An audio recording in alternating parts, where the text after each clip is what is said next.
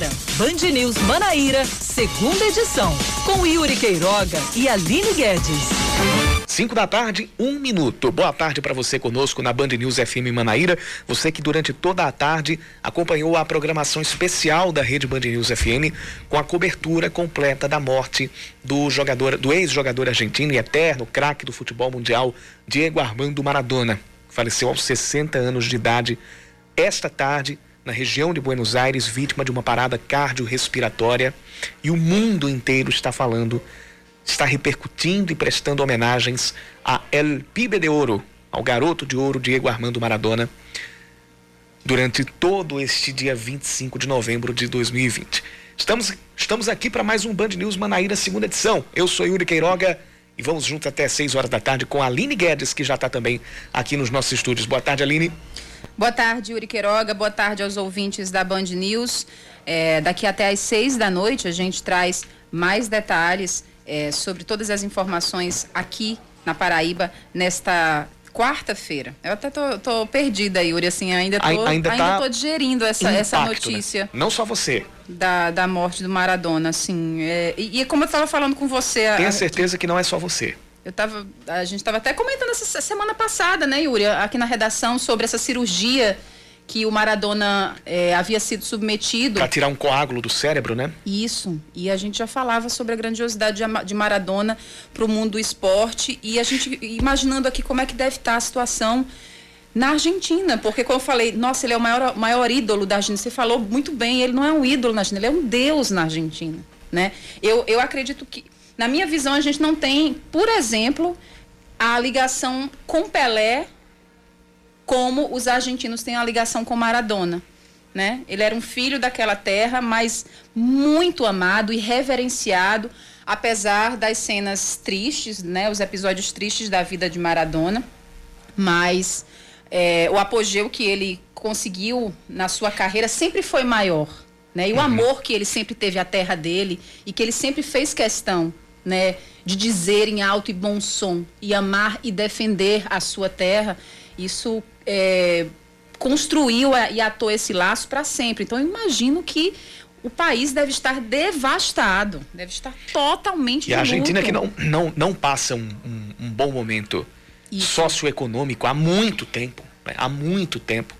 E tem agora mais essa triste notícia. Ao longo do segunda edição, a gente vai falar muito ainda sobre a repercussão da morte de Maradona, inclusive aqui na Paraíba, já com os clubes da Paraíba se manifestando. Tem mais informações chegando é, junto à rede Band News FM, mas é claro, a gente não vai esquecer do nosso noticiário, das coisas claro. que continuam acontecendo aqui na Paraíba, mas ainda durante a segunda edição a gente vai falar sobre a repercussão e as homenagens a Diego Armando Maradona aqui na Paraíba, no Brasil e mundo afora, com toda certeza. Vamos então atualizar o nosso noticiário, são 5 e 4.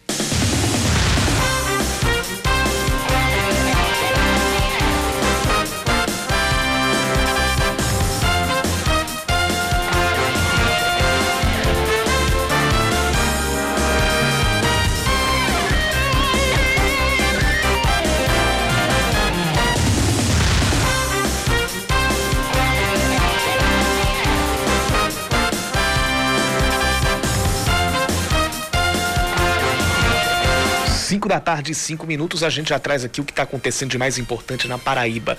A Superintendência Regional do INCRA, no estado, órgão citado na Operação Poço Sem Fundo, afirma que contratos investigados na ação foram firmados em 2016 e 2017 e nada foi executado pela atual gestão do órgão. A ação deflagrada hoje de manhã investiga desvio de recursos públicos federais destinados à perfuração de poços e implantação de sistemas de abastecimento de água. Além do INCRA, entre os investigados está a ex-prefeita de Araruna, Vilma Maranhão, e o filho dela, o ex-deputado federal Benjamin Maranhão. Segundo a Polícia Federal, existe uma vinculação familiar, financeira e empresarial entre as empresas investigadas, com os serviços contratados por outros órgãos, como o Denox e a Prefeitura de Araruna. As dispensas de licitação e os contratos investigados são de pelo menos 75 milhões de reais. Caso sejam comprovadas as irregularidades, os investigados podem responder pelos crimes de superfaturamento, atos de corrupção passiva e ativa e lavagem de dinheiro.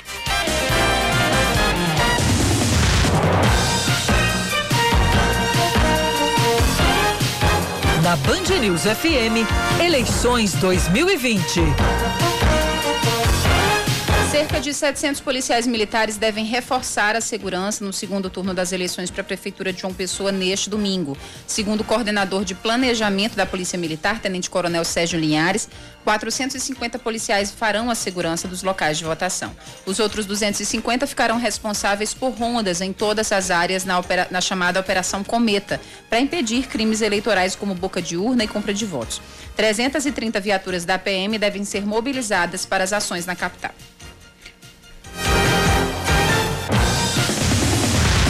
Sindicato das Escolas Particulares de João Pessoa espera a análise de um mandado de segurança para que as aulas presenciais sejam autorizadas novamente. Segundo o presidente da entidade, Odésio Medeiros, o mandado de segurança foi protocolado na última sexta. Na semana passada, a Prefeitura de, a Prefeitura de João Pessoa decretou a suspensão das aulas presenciais em escolas, faculdades e cursinhos privados após uma recomendação dos Ministérios Públicos Federal e do Trabalho. A medida tem por base a tendência de alta nos casos da Covid-19. Em, em seguida, a Prefeitura de Cabedelo recebeu uma recomendação semelhante para determinar a suspensão de aulas em loco nas faculdades. O secretário de Vigilância em Saúde do Ministério da Saúde, Arnaldo de Medeiros, disse que a pasta recebeu hoje o ofício da empresa responsável pela produção dos testes de Covid-19, dizendo que os kits de diagnóstico podem ter a validade estendida para pelo menos 12 meses. O secretário explicou que a validade de seis a oito meses dos testes adquiridos em abril foi estipulada em caráter emergencial pela Anvisa, mas que o Ministério já havia obtido a informação de que a validade poderia ser ampliada sem riscos. Por isso, no dia 3 de novembro, o Ministério enviou um ofício à Organização Pan-Americana da Saúde solicitando o chamado Estudo de Estabilidade Estendida, porque, segundo o secretário, a empresa já estava fazendo esse levantamento. Cerca de 170 bolsas de sangue foram coletadas durante a campanha realizada no Dia Nacional do Doador de Sangue, de acordo com o Hemocentro da Paraíba. O balanço completo deve ser divulgado amanhã. Todo o sangue doado vai passar por exames sorológicos para que então entre no estoque. Por causa da pandemia do coronavírus, o nível dos estoques vem sendo o mais baixo dos últimos anos. Por isso, a diretora-geral do Hemocentro, Shirlene Gadelha, agradeceu às pessoas que saíram de casa para doar. Vamos falar de esportes. Pelo menos seis clubes da Paraíba se manifestaram nas redes sociais lamentando a morte do ex-jogador argentino Diego Armando Maradona. O Botafogo e o Atlético de Cajazeiras, nas contas oficiais do Instagram, postaram que Maradona foi um dos maiores ícones do futebol mundial. O Nacional de Patos colocou Maradona ao lado de Pelé, como um dos maiores gênios do esporte. Houve postagens também nas contas do Confiança de Sapé, do Sabugi de Santa Luzia e também da Queimadense. Como nós falamos, durante toda a segunda edição, a gente, além de trazer o nosso noticiário local, a gente também vai continuar com as repercussões da morte e as homenagens a Diego Armando Maradona mundo afora. São 5 da tarde e 9 minutos, confirmando 5 e 9 hora de mais um Band News Manaíra, segunda edição, e você participa conosco mandando sua mensagem para o nosso WhatsApp 991 11 9207 991 11 9207.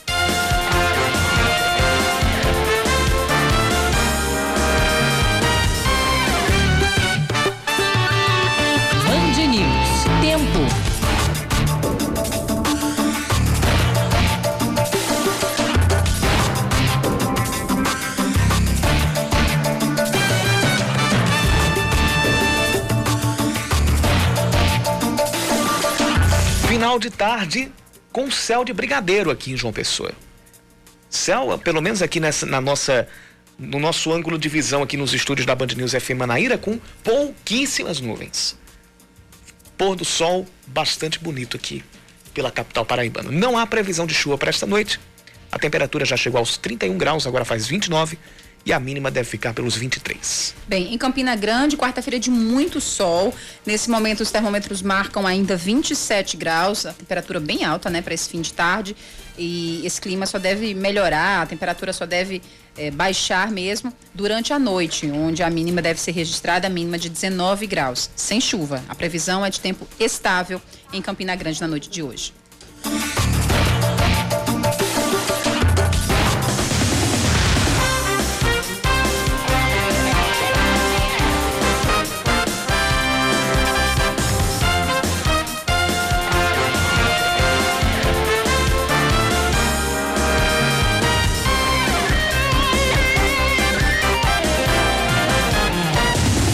São 5 e 11 a gente começa o jornal falando da Operação Poço Sem Fundo, é, que foi deflagrada pela Polícia Federal hoje, na sede do MDB em João Pessoa e com a presença de advogados. Alberto Gomes, presidente municipal do partido, se defendeu das acusações da operação ou investigadas pela Operação Poço Sem Fundo. As informações estão chegando com Leandro Oliveira. Após ser citado em uma operação da Polícia Federal, o coordenador do Departamento Nacional de Obras contra a Seca na Paraíba, o Alberto Gomes, negou que tenha participado de um esquema milionário que desviou recursos para o abastecimento de água no estado. Eu fui como colaborador para dar uma declaração à Polícia Federal na minha residência não foi apreendido valor de hipótese nenhuma. A única coisa que eu ofereci foi o meu celular e o meu computador. E mais nada. A Operação Poço Sem Fundo foi deflagrada nesta quarta-feira na Paraíba e no Rio Grande do Norte. Ela investiga também a ex-prefeita de Araruna, no interior paraibano, Vilma Maranhão, e o filho dela, o ex-deputado federal Benjamin Maranhão. Alberto Gomes, que também é presidente do MDB em João Pessoa, disse que não tem nenhuma relação com os outros investigados. Eu não tenho relação com Araruna, eu não tenho relação com Benjamin Maranhão, eu não tenho relação com INCRA, com funcionário do INCRA eu tenho relação com cuidado com a coisa pública, com a transparência. Mas, segundo a PF e o superintendente da Controladoria Geral da União na Paraíba, Severino Queiroz, existe uma vinculação familiar financeira e empresarial entre as empresas investigadas com os serviços contratados por outros órgãos. Os desvios eles aconteciam em decorrência da contratação de perfuração de poços por meio de dispensa de licitação, isso envolvendo três órgãos, é, Denox, INCRA e uma prefeitura nossa aqui do do, estado da Paraíba e por meio dessas contratações havia sobreposição de serviços, sobrepreço e superfaturamento. Severino Queiroz esclareceu que, apesar de a operação ser realizada durante o segundo turno em João Pessoa e alguns alvos serem políticos, a ação é a partidária. A CGU, a Polícia Federal e o Ministério Público, assim como a Justiça Federal, são instituições apolíticas. Nós não temos envolvimento algum com política, nós somos órgãos de Estado e não trabalhamos de forma a favorecer ou prejudicar determinados candidatos A, B ou determinado político. E uma coisa que é importante ressaltar, trata-se de uma força-tarefa que vem combatendo a corrupção na Paraíba, não é de hoje, é de vários anos que a gente vem eh, mostrando para a sociedade paraibana o quão importante essas instituições pode contribuir e tem contribuído para o engrandecimento da sociedade. O ex-superintendente do INCRA na Paraíba, Francisco Rinaldo Maranhão, também é acusado de fraudar contratos com dispensa de licitação em 2016 e 2017, já que nada do que estava planejado foi executado pela atual gestão do órgão. As dispensas de licitação e os contratos investigados são de pelo menos 75 milhões de reais. Caso sejam comprovadas as irregularidades, os investigados podem responder pelos crimes de superfaturamento, atos de corrupção passiva e ativa e de lavagem de dinheiro.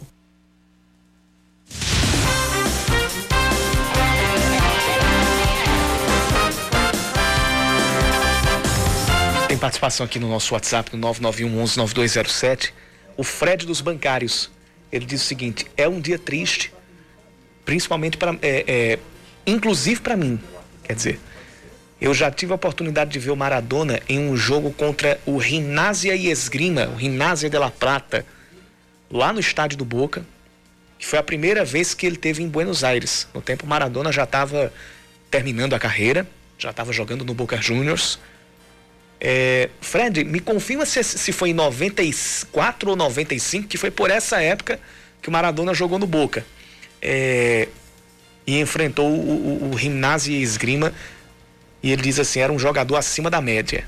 E que experiência deve ser também você assistir uma partida do Boca Juniors ou do River Plate, seja, no, seja na Bomboneira, seja no Monumental de Nunes. É, então a gente pode dizer que o Fred dos Bancários é um agraciado. Sensacional, é. Fred. Assistir o jogo do Boca na Bomboneira, ainda mais com Maradona em campo. Tem um legado desse na memória, não é para é qualquer um, não, viu? Sinta-se um privilegiado. Um abraço para você, Fred. Obrigada por partilhar conosco, tá?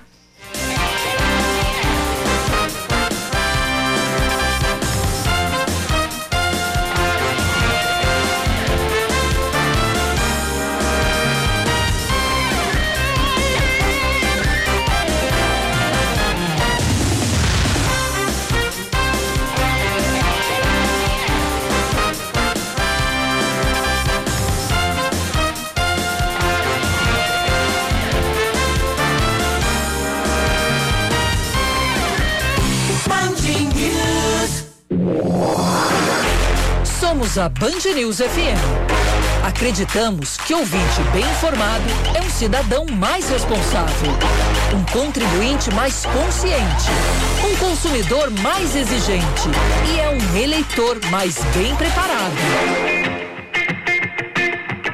Band News FM. News FM. Conteúdo de qualidade e comunicação criativa e com bom humor. Band News FM. Em um segundo, tudo pode mudar. A Paraíba tem o maior percentual no Nordeste de fumantes diários de tabaco. Sobre isso, a gente conversa a partir de agora com o cirurgião torácico Dr. Petrúcio Abrantes. Ele já está conosco aqui em linha para falar sobre esse assunto. Doutor Petrúcio, seja bem-vindo ao Band News Manaíra, segunda edição. Boa tarde para você. Boa tarde, é um prazer falar com vocês. Boa tarde a todos os ouvintes. Bom, doutor Petrúcio, uh, uma pesquisa, aliás, a Pesquisa Nacional de Saúde 2019 apontou que 11,1% dos habitantes acima de 18 anos, aqui na Paraíba, tinham o hábito de fumar diariamente, de, de, de fumar tabaco diariamente, ou seja, aproximadamente 331 mil pessoas. É, esse, gente, comparando a, a, aos índices, por exemplo, de 5 a 10 anos atrás, a gente pode classificar que esses dados, eles estão ali numa, numa, numa ordem de queda que, que dá para dizer que, que seja satisfatória ou esperançosa, ou não, ou a gente ainda tem uma realidade em que o hábito de fumar ainda é preponderante dentro dessa taxa, evidentemente, falando aqui na Paraíba? Vamos lá, essa pesquisa é emblemática, né, Yuri, porque nós estamos no novembro branco, é um mês de prevenção da neoplasia pulmonar, do câncer de pulmão. Como todos nós sabemos, o tabaco ainda é o principal envolvido, é o principal causador do câncer de pulmão. Então, só para vocês terem ideia do quanto é importante a, a, o combate ao tabagismo, todas as pessoas que fumam, que são chamados fumantes ativos, eles têm cerca de 20 vezes mais chance de contrair câncer de pulmão que aquelas pessoas que nunca fumaram. Isso se estende a quem parou de fumar há até 15 anos. Embora esse número ele pareça impactante, felizmente ele é um número que está em queda. Se nós pegarmos a, década de 90, aproximadamente 20 a 22% da população era considerada fumante ativo. Então, no Brasil, isso vem decrescendo de forma significativa, mas mesmo assim, ah, atualmente o, o, a, o câncer de pulmão é o câncer que mais mata tanto no sexo masculino quanto no sexo feminino. Doutor, em relação a outro dado que também consta nesse levantamento é que a Paraíba possui a segunda maior proporção do país de não fumantes, mas que são expostos ao fumo passivo em casa. Logicamente que sempre é, os órgãos de saúde, as autoridades de saúde e os médicos sempre alertaram em relação aos riscos do fumo passivo. Mas a gente sabe muito bem que para a maioria das pessoas isso nunca foi levado com grande preocupação, com muito zelo. Né? Queria que o senhor deixasse aqui bem claro em relação a que riscos são esses, a essas pessoas que não fumam, mas que estão expostas diariamente ao fumo passivo. Excelente pergunta. É, só para você ter ideia, os chamados fumantes passivos, eles têm uma incidência 6% maior do que a população geral em desenvolver o câncer de pulmão. E na Paraíba, em algumas áreas ainda, nós temos o hábito de cozinhar, de usar o fogão a lenha. Tá? Então, lembrando que essa fumaça do fogão a lenha também é um importante veículo que para causar doenças pulmonares obstrutivas crônicas e a neoplasia pulmonar. É, isso recai muito sobre o, a, uma espécie de hábito antigo dos, dos, avós ou dos nossos pais de fumar. Né? Lembre-se que na, na, na, década de 70, década de 80, o fumar era considerado um charme. E principalmente nas famílias onde as mães eram tabagistas, esse, esse hábito chegava a ser trans, transmitido de pais para filhos. Daí a importância também de se combater o tabagismo pelo risco dos fumantes passivos. É, queria também que o senhor falasse em relação a, ao número de jovens, né? É, que têm acesso e que têm esse consumo, essa relação com o tabagismo desde muito cedo. Senhor acredita é, que esse número tenha diminuído com as campanhas de conscientização né, ao longo das últimas décadas, mas ainda é um número preocupante? Olha, infelizmente, nós não temos muitos estudos brasileiros quando você escalona pelos jovens, porque você vê que essa pesquisa aí, ela analisa maiores de 18 anos. Mas na turma jovem hoje nós temos dois, duas grandes preocupações. Primeiro que elas têm acesso ao cigarro de forma mais precoce. Tá? Isso a gente vê muito na Europa, nos Estados Unidos e provavelmente nós somos uma população muito parecida com a população americana. E o que mais nos preocupa hoje é o acesso aos chamados cigarros eletrônicos, tá? Isso cada vez mais se demonstra na literatura, nas pesquisas, e o, o, uso do cigarro eletrônico ele tem estimulado, ele tem induzido as pessoas a migrarem posteriormente para o cigarro convencional, o tabaco. Além, além né, do que a gente sempre pensa que são as doenças pulmonares, que outras doenças são causadas pelo tabaco ou estão relacionadas ao uso do tabaco?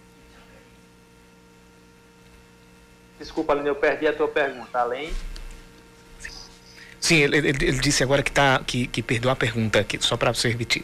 Queria que o senhor falasse sobre as outras doenças que estão relacionadas ao uso do tabaco, a não ser diretamente é, as doenças pulmonares, que geralmente são as que a gente, né, de bate-pronto a gente já faz essa relação, mas existem muitas outras doenças, né, doutor? Olha, excelente questionamento, tá? É, só para você ter ideia, o cigarro ele vai causar todas as doenças relacionadas à árvore traqueobrônquica. O que é que significa? Desde o câncer de boca, língua, laringe, traqueia e pulmões, a eventos cardiovasculares. Tá? Para você ter ideia, os pacientes tabagistas, em geral, eles vêm com outras doenças cardiovasculares associadas, como a hipertensão, o infarto do miocárdio, o AVC Tá? Então, é, o cigarro ele não só compromete o pulmão, mas toda a microcirculação. Então, isso traz repercussões graves em outros sistemas também, como o cardiovascular e o renal. Doutor, o que, é que o senhor acha que deve ser feito para reverter esse quadro? Porque Há muitas décadas a gente já vê que a Organização Mundial de Saúde e todas as organizações em cada país, em cada estado, em cada município, são de fato empenhadas, eu acho que isso é inegável, é, nessa campanha né, contra o tabagismo. Mas o que a gente vê, infelizmente, é que os números permanecem crescendo em alguns lugares. O que é que deveria ser feito de forma efetiva e concreta para que. É, a sociedade entenda né, que fumar é um ato antissocial, porque faz mal a quem fuma e a quem convive com o fumante. Sem dúvida nenhuma, um trabalho educacional. Tá? Cada vez mais, desde a escola, desde um trabalho feito pelos próprios professores, é, a mídia, vocês têm uma importância gigante nesse sentido, tá? mas principalmente é, as escolas, elas têm que fazer um trabalho de conscientização no sentido de cessação do tabagismo. É, uma coisa que é muito importante salientar é que o Brasil hoje ele tem um dos melhores programas públicos de cessação de tabagismo do mundo, tá? tanto no sentido de terapia comportamental, com os grupos com psicólogos, quanto no fornecimento de medicação. Então, o que a gente orienta é a busca das pessoas que são tabagistas ativos por esses grupos, né? geralmente são nos centros de saúde, tá? existe todo um referenciamento para isso e do ponto de vista de combate global ao, ao, estímulo ao fumar, sem dúvida nenhuma é a parte educacional. Então, reforçar nas escolas primárias, secundárias e a imprensa que para isso ela tem um trabalho fundamental. Até porque, né, doutor, é, a gente fala logicamente de todos esses males, mas há tantos anos, há centenas de anos, né, o tabaco sempre tem sido apresentado para a sociedade como um sinônimo de estilo de vida. É, se fumou muito, né? Mas é muito recente, né? Só faz o quê? Acho que 50 anos que sabe-se que ele, que ele mata. Então, o fumante também é vítima dessa epidemia, né? Não, não, é, não é certo estigma, estigmatizá-lo, né? O correto é, esse trabalho educacional e né, de conscientização, como o senhor mesmo falou. Muitíssimo obrigada. A gente conversou com o doutor Petrúcio Abrantes e de, a gente deixa seus, os nossos microfones abertos para as suas considerações finais, doutor Petrúcio. Olha, eu agradeço imensamente a oportunidade, é, ratificar nas pessoas a, a, importância dessa prevenção e também informar que hoje existe um, um rastreamento para diagnóstico precoce do câncer de pulmão. Então, o que a gente eh, recomenda é que todas as pessoas que tenham entre 50 e 80 anos, que uma história de, de tabagismo, seja agora recente, estão fumando recentemente ou que pararam de fumar até 15 anos, que eles procurem um pneumologista, cirurgião torácico ou oncologista clínico para que realize uma tomografia de baixa dosagem no intuito de buscar o diagnóstico precoce do câncer de pulmão, porque a única forma de cura ainda é esse diagnóstico na fase inicial. Muitíssimo obrigada, doutor. 5 e 27 agora.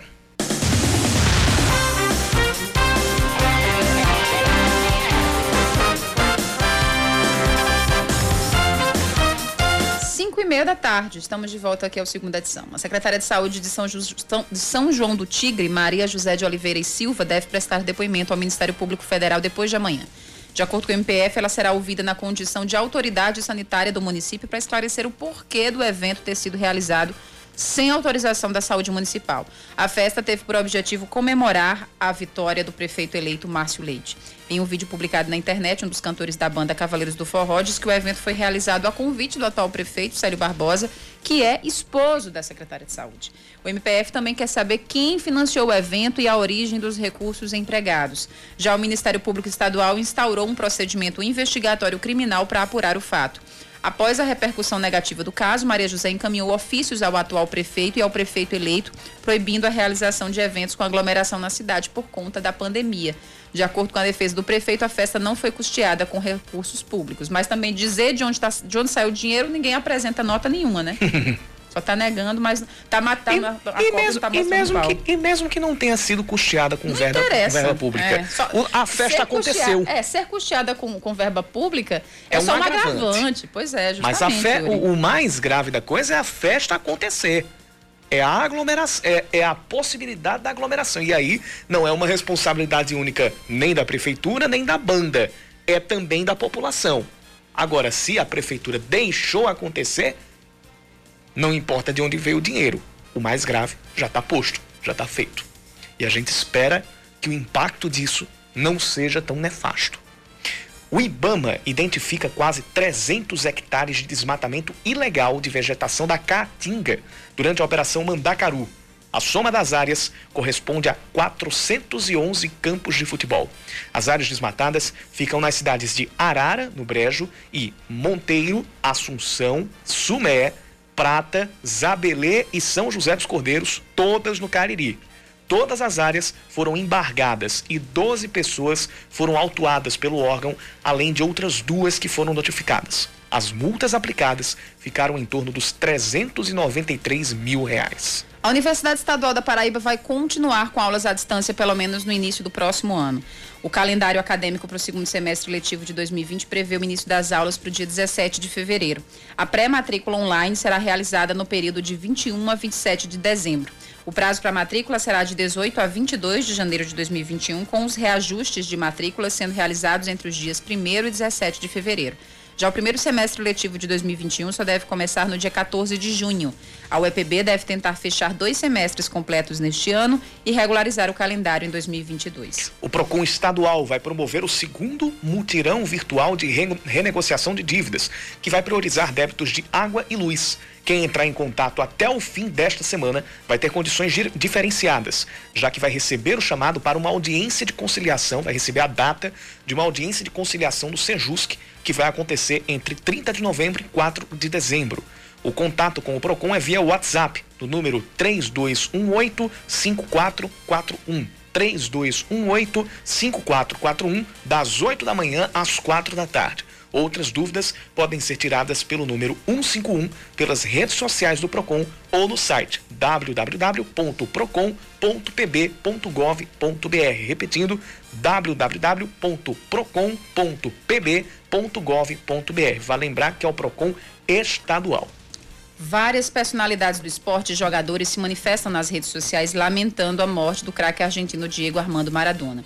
Pelé usou o Twitter e disse: Que notícia triste. Eu perdi um grande amigo e o mundo perdeu uma lenda. Ainda há muito a ser dito, mas por agora que Deus dê força para os familiares. Um dia eu espero que possamos jogar bola juntos no céu. Neymar, que joga no Paris Saint-Germain da França, também escreveu no Twitter: Sempre estarás em nossas memórias. Você deixou o seu legado. Futebol te agradece. Descansa em paz, lenda. O português Cristiano Ronaldo escreveu: Hoje despeço-me de um amigo e o mundo despede-se de um gênio eterno, um dos melhores de todos os tempos, um mágico inigualável.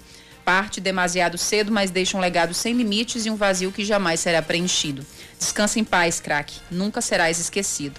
O compatriota Lionel Messi disse que o dia, abre aspas, é muito triste para todos os argentinos e para o futebol.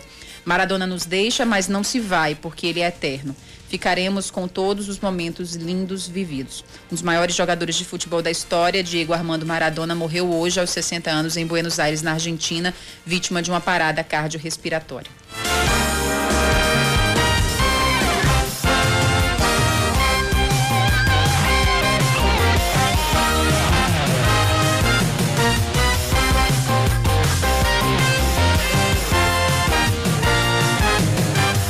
São 5h35, hora de mudar a trilha.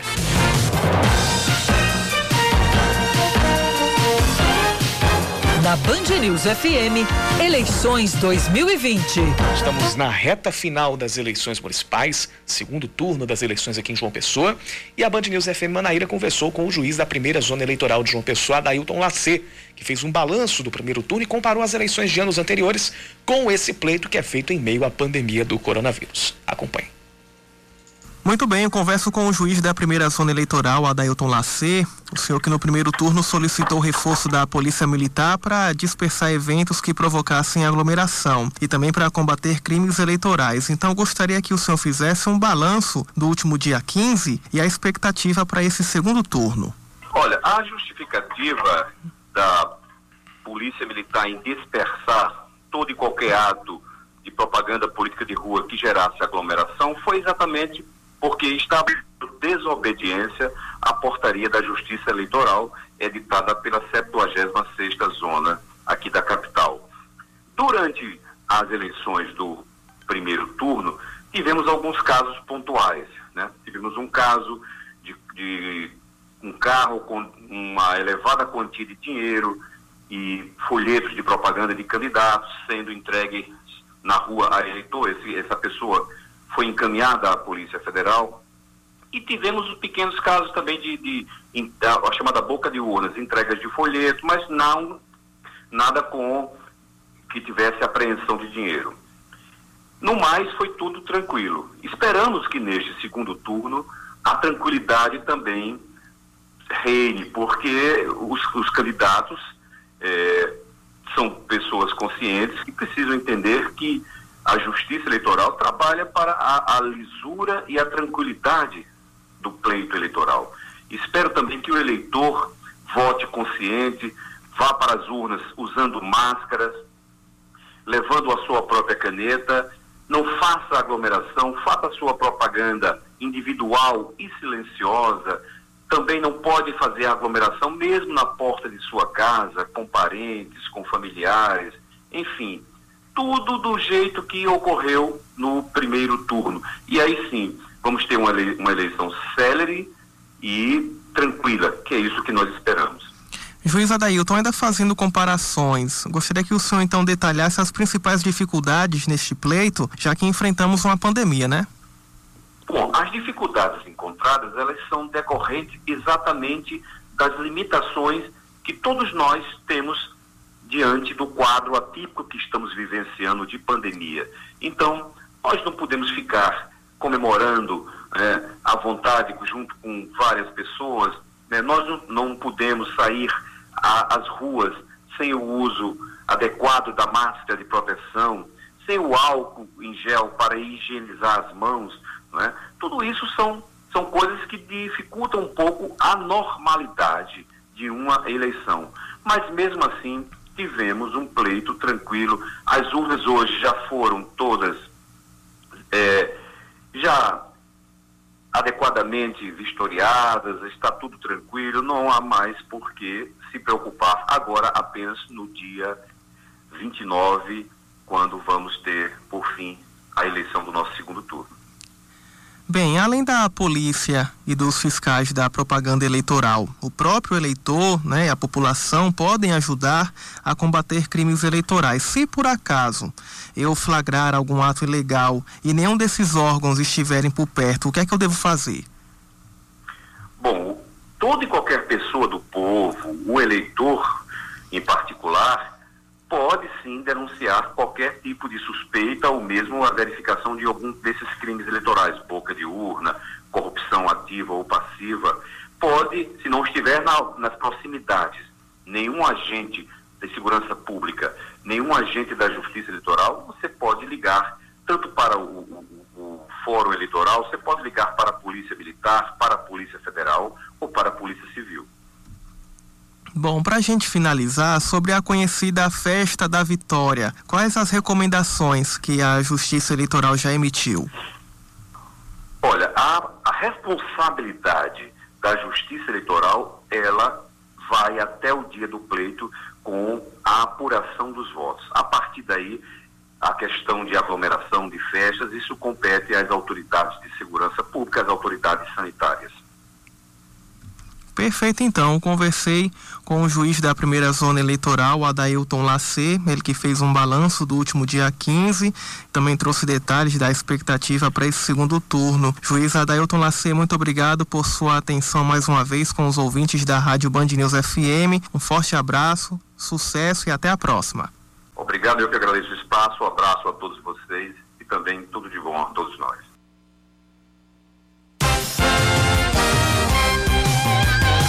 As participações aqui no nosso WhatsApp 991 11 9207. O ouvinte Murilo está interagindo aqui com a gente. Também tem o Sebastião e ainda o Léo Chiotani, todos eles aqui pelo nosso 991 11 9207 991 11 9207.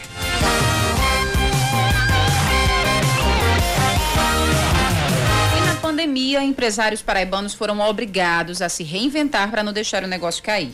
Teve gente que na crise preferiu investir sem descuidar da saúde dos clientes. Outros ampliaram a área de atuação, criando cursos para ajudar mulheres que perderam o emprego ou que resolveram mudar de ramo para mudar de vida. Leandro Oliveira. A fisioterapeuta Bianca Cirne, assim como todo e qualquer brasileiro, enfrentou a pandemia do coronavírus. Na área dos negócios, ela precisou se reinventar para manter a pequena empresa. A proprietária de um estúdio de micropigmentação, após a flexibilização das atividades, aumentou os serviços no salão de beleza e contratou mais funcionárias para dar conta da demanda. Antes eu fazia atendimento e tinha acabado de começar a administrar cursos, só que veio a pandemia, a gente teve que parar, né? E agora, com a volta dos atendimentos, do, do, do, do trabalho, teve uma procura maior é, tanto dos procedimentos quanto dos cursos, né? Agora ela conta com alongamento de cílios, drenagem, unhas, serviços que garantem o bem-estar. E ainda foi preciso ampliar o local e investir mais de 20 mil reais na reforma do ambiente, para melhorar o atendimento da clientela e também oferecer capacitação para quem deseja trabalhar na área. Aumentamos o nosso portfólio de cursos com as profissionais que trabalham aqui comigo. Cada uma está administrando um curso diferente, né, para atender todos os tipos de pessoas, todos os, os, os tipos de procedimento que a pessoa queira é, aprender.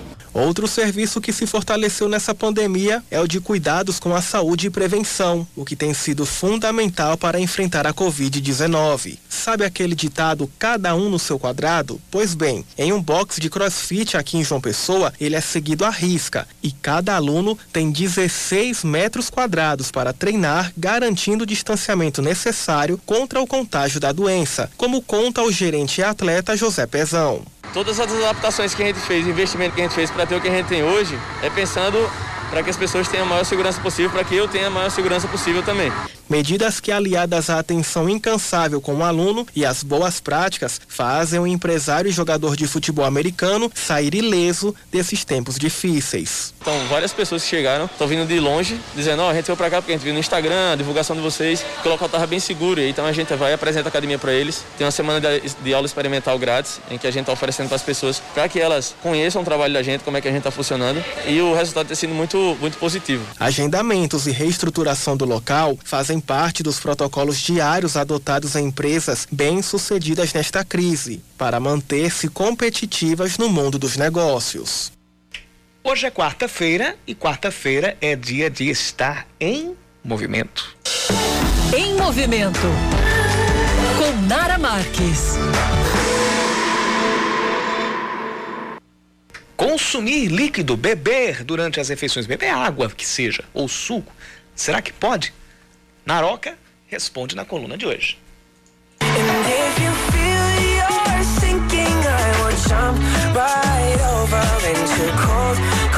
Olá, meus amores. Antes de qualquer coisa, eu quero te fazer uma pergunta. Você consome líquido durante as suas refeições? Eu cresci numa família que muito saudável, porém todas as refeições tinham uma jarra de suco na mesa. Então, toda vez que a gente comia algum alimento, fazia alguma refeição, sempre a gente tomava um copo de suco acompanhando. Só que depois que eu comecei a entrar nesse meio mais saudável, que eu comecei a descobrir isso tudo, eu comecei a procurar meios, formas, o que, que eu poderia ajustar na minha dieta, nos meus hábitos, que eu poderia ter um resultado melhor. E foi quando eu descobri que consumir líquido durante a refeição pode atrapalhar e muito. Você me pergunta, como assim, Nara? Por quê? Primeiro, não sei se vocês sabem, mas quando a gente consome líquido durante a refeição, atrapalha bastante a absorção das vitaminas e minerais. Ou seja, a gente deixa a refeição muito mais pobre, porque atrapalha muito essa ingestão do líquido com os alimentos juntos. Outra coisa também que prejudica demais é porque quando a gente toma muito líquido comendo, a gente tem aquela sensação de saciedade, né? Então a gente para logo de comer, porque a gente já ficou muito cheio, estufado.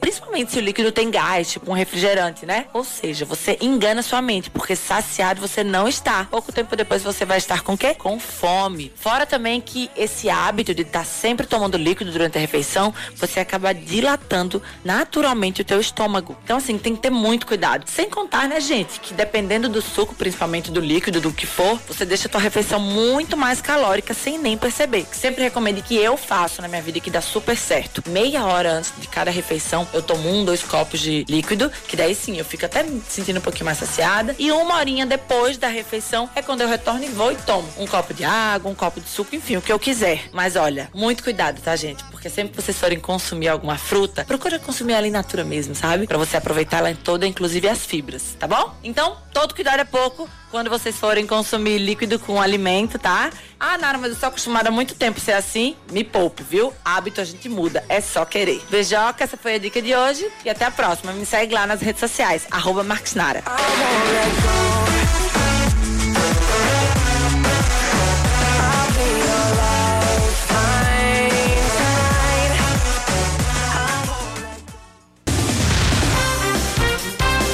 Cinco da tarde, 49 minutos, mais 717 novos casos da Covid-19 são registrados na Paraíba e o número de pacientes que têm ou tiveram a doença sobe para 143.615.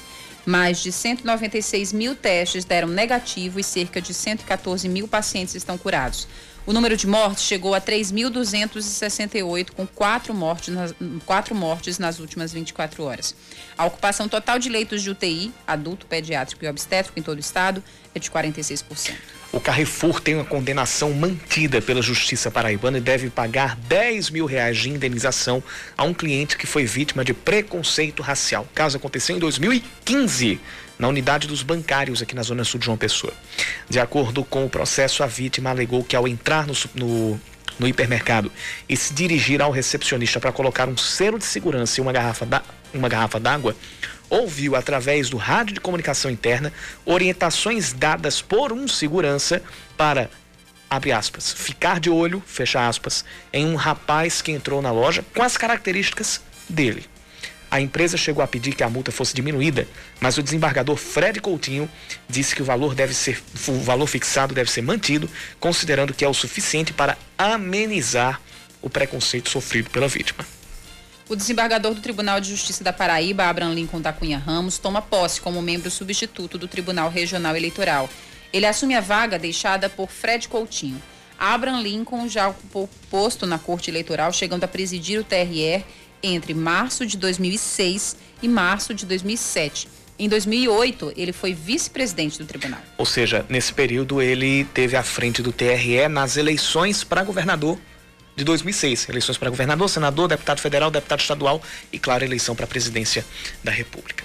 Por causa da morte de Diego Maradona, a Comebol acata o pedido do Boca Juniors e altera a data da partida contra o Internacional no Beira Rio pelas oitavas de final da Taça Libertadores da América. O primeiro jogo seria hoje no Beira Rio, em Porto Alegre, vai, vai acontecer somente na próxima quarta, dia 2 de dezembro. Já a partida da volta, marcada inicialmente para o dia 2 de dezembro, foi transferida para a outra quarta, daqui a 15 dias, dia 9 de dezembro, na Bomboneira, em Buenos Aires. A confederação lamentou a morte de Maradona decretou três dias de luto.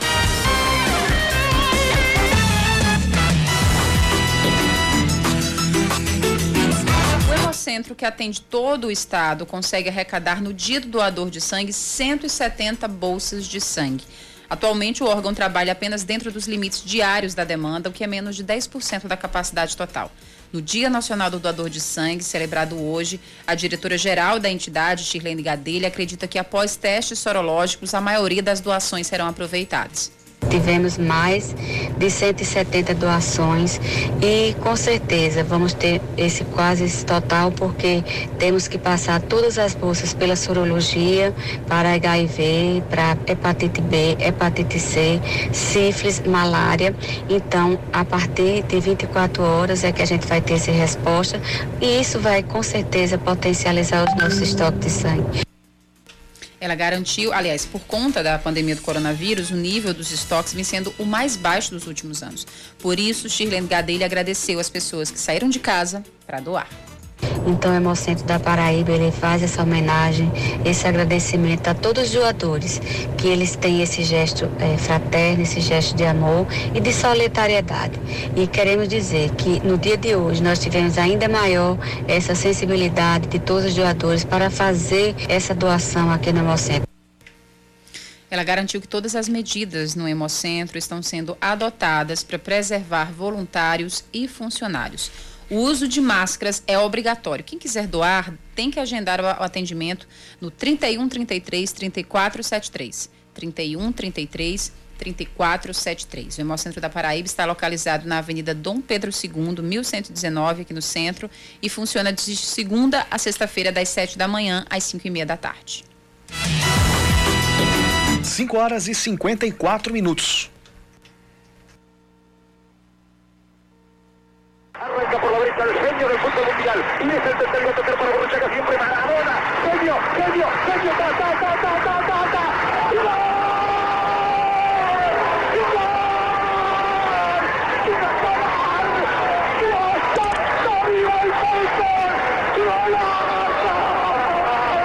Não precisa entender de espanhol para saber do que, que se trata essa narração de Victor Hugo Morales para um dos mais bonitos gols da história do de, de Maradona como jogador. Foi contra a Inglaterra na Copa do Mundo de 86, a vitória por 2 a 1. O mesmo gol de La Mano de Dios, o mesmo jogo do, de, de La Mano de Dios, teve esse gol que ele partiu do meio campo, driblou quase todo o time da Inglaterra e definiu a vitória para cima da seleção inglesa. Uma partida importantíssima naquela campanha da Argentina na Copa de 86 um lance que foi irregular, evidentemente, um gol de mão, mas que entrou para a história. Dessas coisas do futebol, né, Yuri? Exatamente. Diego Armando Maradona, El Pibe de Ouro, nasceu no dia 30 de outubro de 1960 em Lanús, província de Buenos Aires, capital da Argentina. Com 10 anos entrou para a equipe infantil do Argentinos Juniors, onde já demonstrava qualidade acima do normal para a idade e já tinha como meta disputar uma Copa pela Argentina e levantar a taça. Primer sueño es jugar en el Mundial y el segundo es salir campeón. Aos 15 anos ele se tornou profissional e aos 16 entrou na seleção argentina numa partida contra a Hungria. Em 1979, conquistou a Copa do Mundo Sub-20 e foi o principal jogador da competição. Em 81, saiu do Argentinos Júniors para jogar pelo Boca Juniors, sendo campeão do primeiro ano no clube mais popular da Argentina. No entanto, a história no time do coração durou só um ano. Em 82, ele foi para o Barcelona e depois para o Napoli, em 84. Foi na Itália onde Maradona obteve mais sucesso e reconhecimento mundial. Na apresentação, ele foi recebido por 70 mil pessoas no estádio São Paulo, em Nápoles. Conquistou o título italiano em 87 e dois anos depois a Copa da UEFA ao lado do atacante brasileiro Careca, a quem chamava de Antônio. Uma amizade que continuou fora dos campos. Aparte de ser amigos en la vida, nuestras familias siguen, siguen ligadas y Antonio siempre, siempre me llama por teléfono a ver cómo estoy de salud y Ele dizendo que sempre conversa por telefone e sempre ah, ah, mantinha esse contato com Antônio, que era o careca. Depois do Napoli, ele vestiu a camisa do Sevilha. Pelo time espanhol, Maradona atuou num amistoso contra o São Paulo de Raí. O Maradona é um, sem dúvida nenhuma, é, é um, um, é um ponto especial nessa festa, né? Ele, ele, por tudo que ele já fez pelo futebol, é um prazer compartilhar essa festa com ele. Após a partida vencida pelo São Paulo por 2 a 0, Maradona considerou o resultado justo e fez questão de abraçar o técnico do São Paulo, Tele Santana. Sí, sí, el resultado es muy justo. A Tele, lo veo a Tele. Muchas felicidades, ¿eh? muchas gracias. Maradona ainda passou pelo Newell's Old Boys e voltou para o Boca em 1995, ano em que ele jogou contra o Gimnasia de La Plata, jogo presenciado pelo nosso ouvinte, o Fred dos Bancários. Em 97, com 36 anos, jogou a última partida como profissional. Em 2001, no estádio de La Bombonera, ele fez um jogo de despedida, onde realizou um discurso emocionante e admitiu erros e declarou amor eterno ao futebol. El fútbol es el deporte más lindo y más sano del mundo. Yo me equivoqué y pagué. Pero la pelota no, la pelota no se. Pela seleção argentina, Maradona disputou 91 partidas e marcou 34 gols. Jogou quatro Copas do Mundo e foi campeão em 86, liderando a Argentina no bicampeonato. No jogo das quartas de final, na vitória por 2 a 1 sobre a Inglaterra, as jogadas de Maradona também entraram para a história. Primeiro, o gol de mão, que foi apelidado de La Mano de Deus. Depois, o gol que você ouviu agora na narração do Vitor Hugo Morales, que é para muitos o mais belo gol da história das Copas, uma arrancada de 60 metros, driblando cinco jogadores ingleses. Após a aposentadoria dos gramados, Maradona se tornou técnico de times argentinos como o Racing, passou pelo futebol dos Emirados Árabes, pelo México também, e o clube mais recente foi o Gimnasia e Esgrima. O Gimnasia de La Plata, justamente o time que ele enfrentou nesse jogo registrado pelo nosso ouvinte. Foi o último jogo do Maradona. Não, aqui não foi o último jogo, não. Foi o último time que ele treinou. Não, o jogo que o nosso ouvinte, o Fred, prestou. Não, não, ainda não. Ele, o último jogo dele foi em 97. Mas isso aí foi no ano de 95. Mas foi nesse time que enfrentou o Boca que o Maradona treinou o seu último clube. Teve a sua última experiência como, como, como treinador.